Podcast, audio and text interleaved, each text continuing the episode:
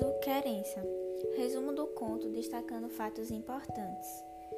A desigualdade no conto é apresentada a partir do momento em que Idoso sai de sua cidade em busca de uma vida melhor. Só que ela acaba indo morar num bordel ainda pequena e com o passar dos anos ela se torna prostituta.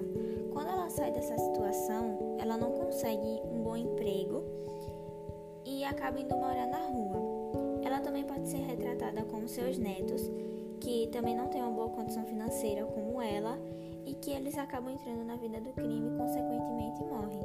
Como podemos notar a desigualdade social no conto, na parte em que Idoso vai para a cidade em busca de uma vida melhor? Em que medida o conto permite pensar a sociedade brasileira atual?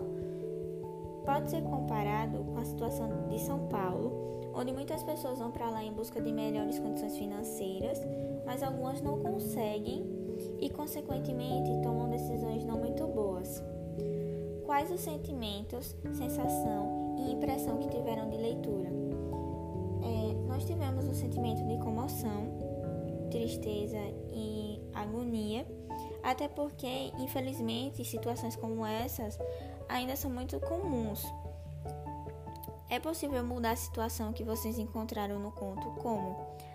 Não, pois a condição que o Brasil se encontra atualmente em questão de igualdade e desigualdade social é um fato que não pode ser controlado. Integrantes do grupo Anne Caroline,